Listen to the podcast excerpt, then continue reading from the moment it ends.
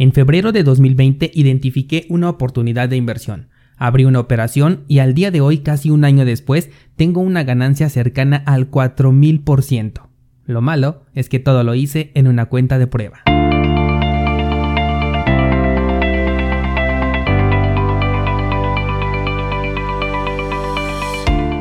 Hola, soy Daniel Vargas y esto es Bitcoin en español, un lugar donde hablamos de la tecnología más revolucionaria desde la invención del Internet.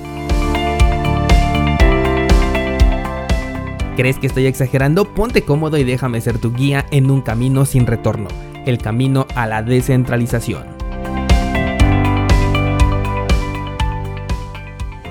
Bienvenidos descentralizados, ¿cómo están? Hoy es miércoles 27 de enero de 2021. Bitcoin continúa su consolidación de precio, no hay mucha novedad hasta el momento, pero hay algo que quiero que tomemos mucho en cuenta. Y es que el precio lleva ya 24 días por encima del valor de los 30 mil dólares lo cual nos habla de que este no es el final del movimiento alcista. En 2017, por ejemplo, cuando Bitcoin llegó a casi los 20 mil dólares, el precio solamente estuvo por encima de los 13 mil durante 15 días. Y eso, la mitad de ese tiempo fue lo que le llevó en, llegar de 13 mil a casi 20 mil. Y la otra mitad fue una caída eh, estrepitosa de vuelta de 20 mil a los 13 mil. En cambio, lo que estamos viendo ahora es muy diferente porque se nota una estabilidad, tanto en el mercado, puesto que el movimiento está lateralizando, como también en las comisiones por transacción, que de nuevo, tomando el ejemplo de 2017, las comisiones estaban por las nubes en este punto, mientras que ahora el mercado se ha tranquilizado por completo. La mempool está completamente liberada por las noches nuevamente, He visto comisiones entre los 3 y los 20 satoshis, algo bastante sano para poder hacer transacciones y sobre todo para prevenirte si es que quieres hacer movimientos en el futuro en caso de que eh, Bitcoin fuera alcista.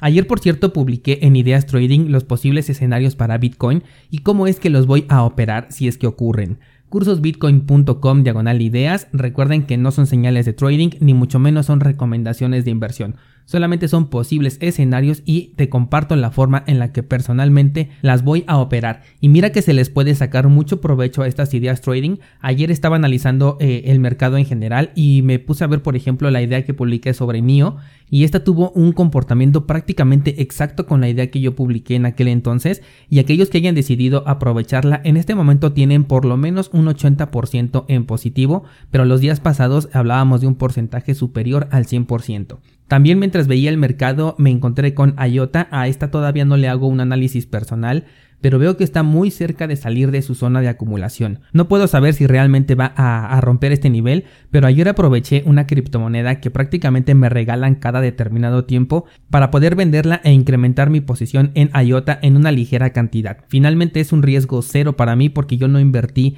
eh, dinero propio, sino como te dije utilicé una criptomoneda que prácticamente me regalan cada determinado tiempo. Creo que si es que logra romper este canal de acumulación del que te estoy hablando, IOTA tiene un potencial mínimo del 80% de apreciación y con un poco de paciencia hasta un 300% de forma muy fácil. Y ojo porque aún con esta apreciación que ya habla de un 300%, el precio apenas quedaría a la mitad del camino de su máximo histórico. Y de hecho con la posición que tengo en esta moneda no pienso salirme hasta al menos haber alcanzado ese máximo. Así que ahí tienes este dato descentralizado y lo estoy comparando en, la paridad contra el dólar, ¿de acuerdo? IOTA contra el dólar. Bueno, pues pasemos ahora sí a las noticias y si aún te preguntas si este será un buen momento para entrar en Bitcoin o si ya es demasiado tarde, déjame decirte que Grayscale, esta empresa, no se está haciendo esta pregunta y continúa comprando Bitcoin al por mayor. En esta ocasión ha comprado más de 2 millones de dólares en los últimos 3 días. También ayer por Instagram te compartí la compra de Bitcoin por parte de una empresa que de hecho se dedica a la minería cripto, la cual compró 150 millones de dólares en Bitcoin. Así que creo que esto nos da una excelente respuesta a esta pregunta de si será un buen momento todavía para comprar y recuerda que si operas como los grandes vas a tener los resultados que obtienen los grandes y lo mismo va a pasar si operas como los novatos. Pasando a otro tema, estaba leyendo un artículo sobre Tether porque como te he venido diciendo el token está en proceso de investigación por fraude y resulta normal especular qué es lo que podría pasar si el proceso terminara declarando culpable a Tether de esto no solamente con el proyecto, sino también cómo impactaría al mercado de criptomonedas en general. Eh, es cierto que, que, Tether es la moneda estable más utilizada del momento y sin duda una noticia de este tipo puede impactar al mercado de criptomonedas de forma repentina. Pero nada más allá de la especulación y de la incertidumbre por parte de aquellos que piensan que Tether es un actor importante para Bitcoin, siendo que Tether podría desaparecer y Bitcoin quedaría completamente intacto en todo aspecto. Las acusaciones dicen que Tether no está 100% respaldado, lo cual la misma empresa ya ha confirmado diciendo que solamente el 70% está respaldado en un banco y lo demás lo tienen en diferentes activos, aunque con la constante emisión que hay de este token tendría que existir también un constante fondeo de esta cuenta bancaria y no se sabe si esto es eh, cotejable. El otro punto es que se dice que hubo un punto en el que Tether tomó dinero de los usuarios para poder pasar una auditoría.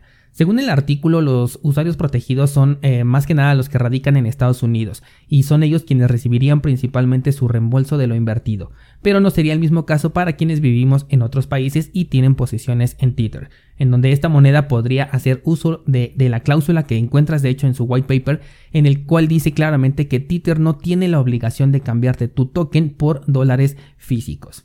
Si este caso explotara, el mercado cripto sin duda tendría una de las pérdidas más costosas de toda la historia de las criptomonedas. Por eso es que el impacto en el sector cripto sería innegable. Pero este impacto no es que cambie algo en el sector, es que un gran circulante de dinero sería retirado eh, espontáneamente de los exchanges y mucha gente estaría buscando mitigar las pérdidas que tuvieron con Tether a través de las ganancias que Bitcoin y otras criptomonedas les están dando. Claro, esto en el supuesto caso de que eh, la burbuja de Tether, si así le podemos llamar, ocurra mientras el mercado cripto continúa a la alza. Hasta cierto punto creo que sería positivo, al menos en retrospectiva y bueno, considerando que, que no se perdiera tanto dinero por parte de los inversionistas, porque nos dejaría esta lección de que una criptomoneda o un token centralizado dentro de este sector cripto puede colapsar en cualquier momento y sobre todo de que una moneda estable no es un instrumento de inversión, no es un instrumento de resguardo de valor a largo plazo, sino únicamente es un activo con el cual podemos realizar operaciones de, tipo trading, por ejemplo, o en su defecto traslados de dinero entre carteras, aunque en este caso en específico que se trata de un token ERC20 yo sería muy cauteloso con esto de los traslados. Ahora, esto puede ocurrir con cualquiera de las criptomonedas estables que tienen una entidad centralizada por detrás. Tendría yo, por ejemplo, mucho cuidado con USDC por el simple hecho de pertenecer a Coinbase. También tendría mucho cuidado con el Binance USD por tratarse de una empresa china. Por ahora estoy confiando un poco a ciegas, debo de confesarte, en el token de Neutrino porque todavía no lo analizo a fondo este proyecto, pero lo que sí me gusta mucho es las comisiones que manejan por transferencia que tiene la red de Waves y, como solamente la utilizo para operaciones de, corto plazo, pues el riesgo que corro no es tan grande. Así que por el momento es la que estoy utilizando, es mi favorita, pero para nada tengo ahí dinero resguardado para el largo plazo. Cambiemos de tema y vamos a hablar ahora de Signal. ¿Te acuerdas de esta aplicación que se volvió muy popular gracias a las políticas de privacidad que implementó WhatsApp?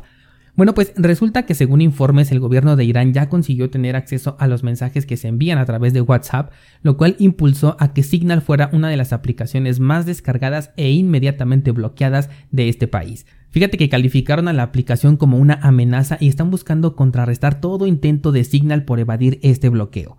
Cuando se dio el boom de esta aplicación, de hecho te informé que estaba yo investigando si es que podíamos utilizarla para, para que fuera nuestra, nuestro medio de comunicación como descentralizados que somos. Sin embargo, lo que estoy viendo es que las intenciones de la empresa pueden ser muy buenas, pero finalmente eh, es eso, una empresa, y operar en contra de los gobiernos supone una jugada muy arriesgada para el futuro de la aplicación. En este caso se trata de Irán, pero otros países podrían tomar estas mismas medidas en el futuro. Por otro lado, la empresa continúa trabajando y se dice que busca tener una asociación con MobileCoin, un proyecto que la verdad yo desconocía por completo hasta el día de ayer que leí esta nota, para poder implementar pagos en su red. Esto fue completamente negado por los desarrolladores diciendo que son muy fans de este trabajo de MobileCoin, pero que hasta el momento no existe ninguna negociación entre ellos, que si decidieran realizar eh, aplicaciones que puedan integrarse pues son bienvenidas, pero no es un trabajo que se esté realizando en equipo. El detalle está en que si la aplicación de por sí ya está vista como una amenaza por parte de algunos gobiernos, y esto por darnos a los usuarios privacidad, que, en teoría debería ser un derecho que se supone que tenemos que tener de manera gratuita, ahora imagínate si nos ofrecen un método de pago que sea privado. Entonces repetiríamos lo mismo que ocurrió con Libra y todo esto por el simple hecho de venir de una empresa que gobiernos y reguladores pueden simplemente regular. Déjame especular un poco descentralizado y creo que blockchain en este caso tiene una oportunidad en este sector. No lo sé, lo estoy pensando al momento en el que, en el que voy hablándote, pero la creación de, una, de, un canal de comunicación entre dos o más personas con encriptación que sea de una sola vía y que al cerrar o eliminar la conversación este canal pueda ser eliminado o pueda ser bloqueado de alguna determinada manera, yo creo que suena bastante interesante. Probablemente acabo de decir una incoherencia que a lo mejor un desarrollador con más experiencia de inmediato me negaría, pero de no ser así, es posible que la privacidad que estamos buscando eh, en cuanto a nuestras aplicaciones de mensajería esté a un poco tiempo de desarrollo. Ahora déjame platicarte sobre Engine Coin con el acrónimo ENJ porque se confunde mucho con el otro programa, con el otro proyecto, perdón, que se llama Engine Coin. De hecho, ni siquiera puedo diferenciar entre ambas pronunciaciones, pero eh, por eso es que te digo que la encuentras como ENJ, ¿de acuerdo? Bueno, pues este proyecto dio de qué hablar la semana pasada por haber obtenido una licencia oficial en Japón. De hecho, creo que tiene dos semanas que te dije esta nota. Y ahora está trabajando con MetaverseMe para poder crear NFTs que puedan utilizarse en los videojuegos. Engine Coin es un token que está buscando justo posicionarse en este sector de los videojuegos y si hay una aplicación en donde un NFT tiene muchísimo potencial es justamente en el sector del entretenimiento virtual. ¿Qué es un NFT por si no lo sabes? Se trata de un token no fungible, es decir, tokens que no pueden ser intercambiados fuera de su plataforma. Pongamos un ejemplo, hablemos primero de Chainlink. Chainlink es un token, pero este sí puede ser intercambiado por Bitcoin o por cualquier otra cosa.